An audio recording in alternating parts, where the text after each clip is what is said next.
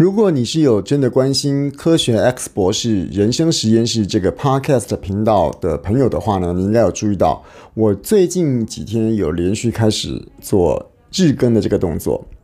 那今天我刚好就想要来谈这个主题啊，就是 Podcast 的节目到底需不需要日更？在很多的创作方式，不论是 YouTube 影片也好，或者是部落格也好，或者是 Podcast 也好，日更都是一个蛮大的压力。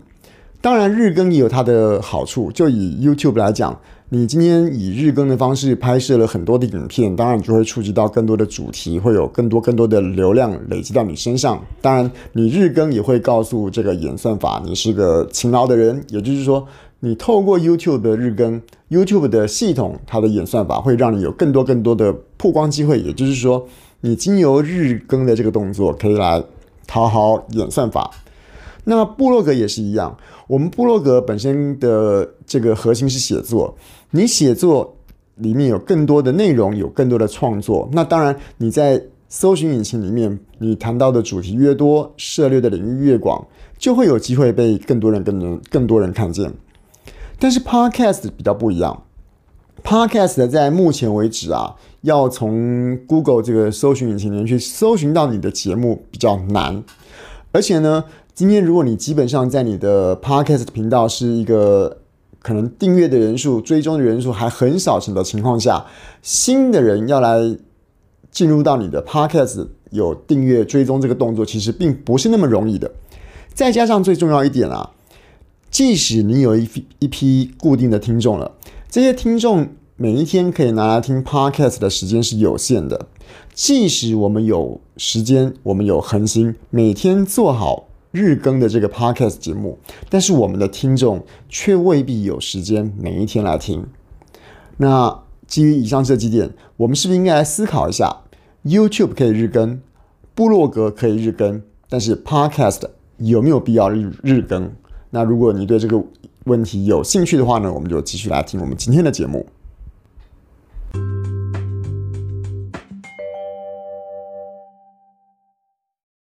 Hello，谢谢大家再来看我，这里是人生实验室，我是科学 X 博士。我们说日更这两个字啊，对很多的内容创作者来讲，都是一个非常非常大的挑战。不论你是日更部落格，或者是 YouTube，甚至于是 Podcast，它都是一个压力相当大的工作。那但是啊，我刚刚前面就有在我的节目最前面就有说过啊，吼，不论是 YouTube 或者是部落格也好。在部落格、在 YouTube 上面的日更都会有帮助到你自己内容资料量的累积，你的累积了更多的资料，累积了更多的内容，那你就会有机会被搜寻引擎给搜寻到。也就是说，你日更的越勤劳，内容产出的越多，你会因此被看到的机会更多。但是 Podcast 特性跟这其他两个这个影片或者是文字的属性比较不一样，在目前为止啊。我们 Podcast 上面里面的一些，比如说题目也好，就是我们说这个音档的标题也好，或者是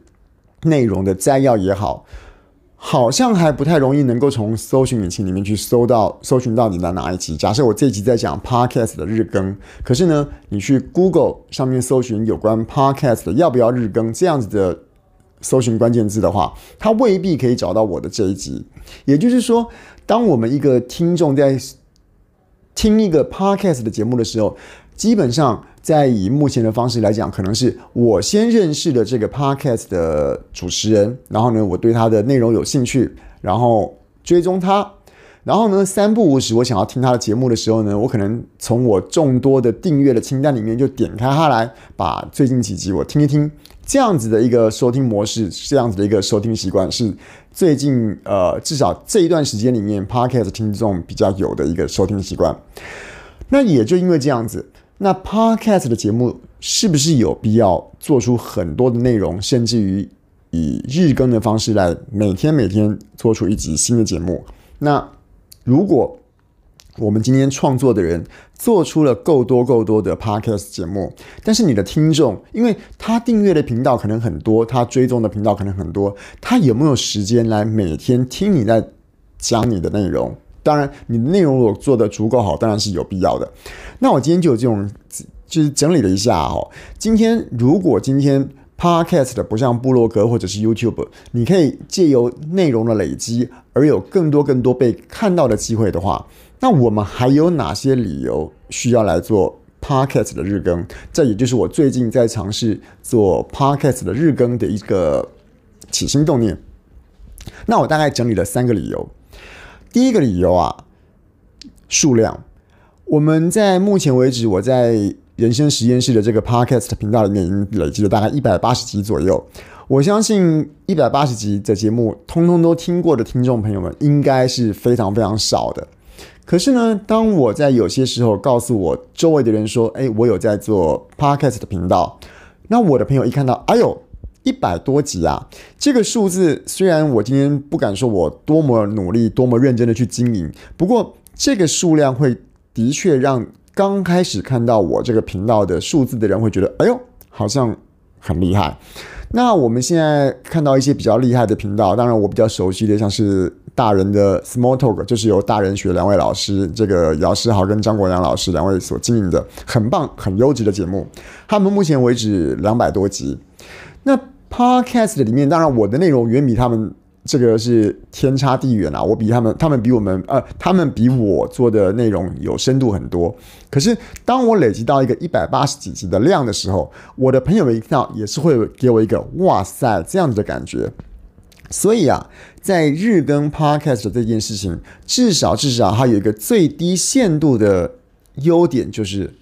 让你看起来好像很厉害。你在做这几集的节目的过程中，慢慢慢慢。一天一集的累积，一天一集，一天一集的累积。今天其实看到你一百多集的 Podcast 节目，看的人他觉得你很厉害，但是他可能不太会去注意到你这个一百多集是花了多少时间累积起来的。也就是说，如果光看这个数字量的话，大人学在我今天看到的这个呃大人的 Small Talk 大概两百五十几集，那我是不是也可以用我日更的方式，在一个不需要太长的时间之内，追上周更的大人学，即使我的内容比他差，可是，一开始的时候呢，有一些不认识的朋友们也会觉得说：“哎呦，这个人也做了一百多集、两百集了，那应该也不会差到哪里去。”这是我的第一个理由，就是没关系嘛，今天值比不上人家，那量我们也要输人不输阵，这是第一个理由。那第二个理由呢，是乱枪打鸟。什么叫乱枪打鸟啊？老实讲哦，在做这个内容里面啊哈，Podcast 的到底做起来的，你所要付出的成本到底高或是不高？以 YouTube 跟部落格跟 Podcast 的三个来讲，很明显做 YouTube 的影片，它的难度是最高的，它需要你可能。拍影片，那拍影片过程中，你的收音、你的灯光，甚至于你需要需要把自己放在一个比较这个背景好看的环境，头发还要梳一梳，女生搞不好还要化妆等等的。所以基本上在做一个 YouTube 影片，它的工、它的苦工就是比较多的了。但是然后呢，部落格也一样。部落格是作文，部落格是属于写作的部分。我们今天写作的过程中，既然一篇文章要让人家好读，那一篇好读的文章，理论上在写作的过程中，作者本身就要多做一些这个内容的铺陈，然后对对这个编排多做一些琢磨，才会让读者觉得好读。但是 Podcast 的不一样，Podcast 的制作过程中，以难度来讲，我相同的一个内容，我用讲的，我用说的。其实这个工是比较轻松，比较相对于 YouTube 跟部落格是比较简单一点的。而且呢，我用这种聊天的方式，因为大部分在听 Podcast 节目的人，他可能也不是聚精会神的在听节目，他可能是一边开车一边通勤在听这个节目。所以我一样在讲这个内容，一样在讲这个主题，我用聊天的方式来聊，基本上产出的速度会来得快一点。再者啦，既然是聊天，听众朋友们对我今天。内容的容错率也会稍微多一点的包容。我今天不小心多了一点停顿，或者是不小心我讲话讲的不太标准，甚至于是我讲错之后，我说不好意思，我再重讲一次，可能大部分的人也不会太在意。所以啊，如果我今天秉持的精神是想要乱枪打鸟的话，那以 YouTube、布洛格跟 Podcast 的这三个。三个呈现方式来说，既然是要乱枪打鸟，那我当然选择一个开枪比较容易的媒介。那多做就会多种。那既然要多做的话，我就要选一个比较省力、省事、省时的方式来做。所以呢，我只要努力的录，一直的录，那我相信，说不定就会有某一集的 podcast 就会刚好中了。那中了之后，是不是就可以赚到一些我今天频道里面的铁粉啦？所以第二个理由啊。第二个让让我想要尝试日更的理由，就是我可以在我很多很多想要尝试的、想要谈论的主题里面，以乱枪打鸟的方式，用一种比较轻松的方式来做产出。第三个啊，就是训练我的口条。很多人听到这边可能觉得废话啊，就是你在录这个音档，那当然就是一个对口条的训练。但是你仔细想一下哦，今天会想要做 Podcast 节目的人。大概有蛮大一部分的人是想要经营自己的个人品牌，也就是说，我今天既然是要经营我的个人品牌的话，我除了 Podcast 节目，我可能还会有我的 YouTube，可能还会有我的部落格，有我个人的官网，甚至于是有我的个人的线上课程，或者是其他的出版品等等的。那除非，除非，除非，除非，除非今天有一个人，他单纯的录 Podcast 的目的就只想录 Podcast。他不想要涉及其他跟个人品牌有关的相关领域，其他都不做。不然的话，录 Podcast 的这个过程中，对于今天口语表达，也就是口条的练习，是绝对绝对有正面的帮助的。而既然你今天在拉录 Podcast 的过程中，可以帮助你做口语表达。口条的训练，那你在这个录的过程中，你把口条练习好了，那当你下一次面对 YouTube 这个镜头，或者是你在做写文章的时候，一些这个文字的编排，你也会间接间接，因为你在录 Podcast 的过程中得到这些表达过程的练习，而让你在其他的有助于你个人品牌建立的其他管道，就像是部落格写作，就像是 YouTube 一样。透过我们 Podcast 的日更的练习，那肯定会为你未来在做 YouTube 影片的过程中，会有更清楚、更顺畅的表达。而我们在部落格的写作的时候，在表达一件事情的架构上面，也一定会比现在没有在日更 Podcast 的情况下更有经验。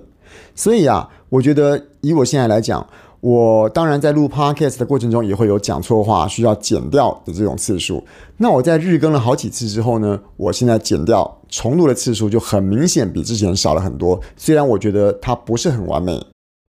而我也才日更了几天而已，但是我已经可以很明显的感觉到我在录制的过程中已经比以前顺畅了很多。好啦，虽然我不晓得我日更可以持续多久，但是我会希望我能够把这个事情稍微再持续一阵子，然后让我看看这个日更的状况能够对我个人的频道以及我个人其他的个人品牌的经营能够产生什么样的影响。那我也做个结论一下，如果你也有想要试试看经营 Podcast 的话，我真的很强烈的建议你试试看日更。你只要试了，那我保证你肯定会对这件事情有产生很多很多你前所未有、没有出现过的感受。好了，那我们今天的人生实验室就差不多到这个地方。希望我们今天的节目能够对每一个正在思考你的 podcast 到底要日更、周更的朋友能够有所帮助。那我们今天节目就到这边喽，拜拜。